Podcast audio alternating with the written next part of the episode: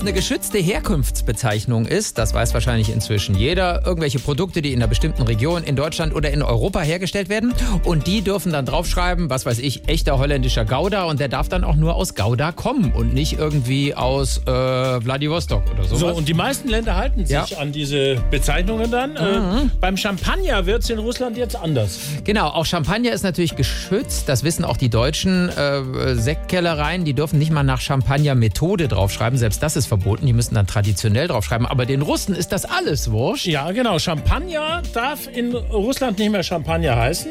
sondern nur noch Sekt, Sekt. oder so. Ja, und genau. der in Russland hergestellte Sekt, der heißt jetzt Champagner.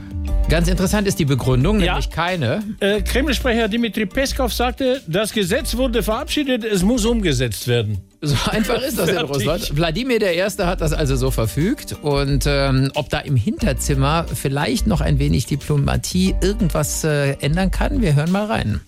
Hallo Wladimir. Gerhard, mein allerbester Freund, komm, trink ein Champagner mit mir. Ja, genau, darüber wollte ich mit dir reden. Der ist doch aus Russland. Nur noch Schaumweinski aus Russland darf Champagner genannt werden. Ja, und der Champagner aus Frankreich? Weiß ich doch nicht. Nenn es Traubenlimo oder Fanta Cristal. Oh, das ist aber heftig. Da werden die französischen Schaumweinhersteller ganz schön schäumen vor Wut, nicht? So sie doch.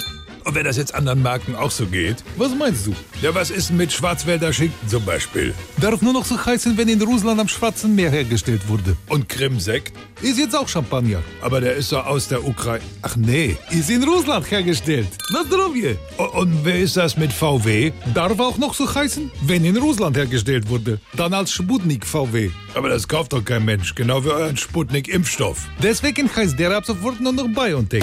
Noch ein Gläschen, Gerd? Klar, ist ja auch gar nicht anders auszuhalten.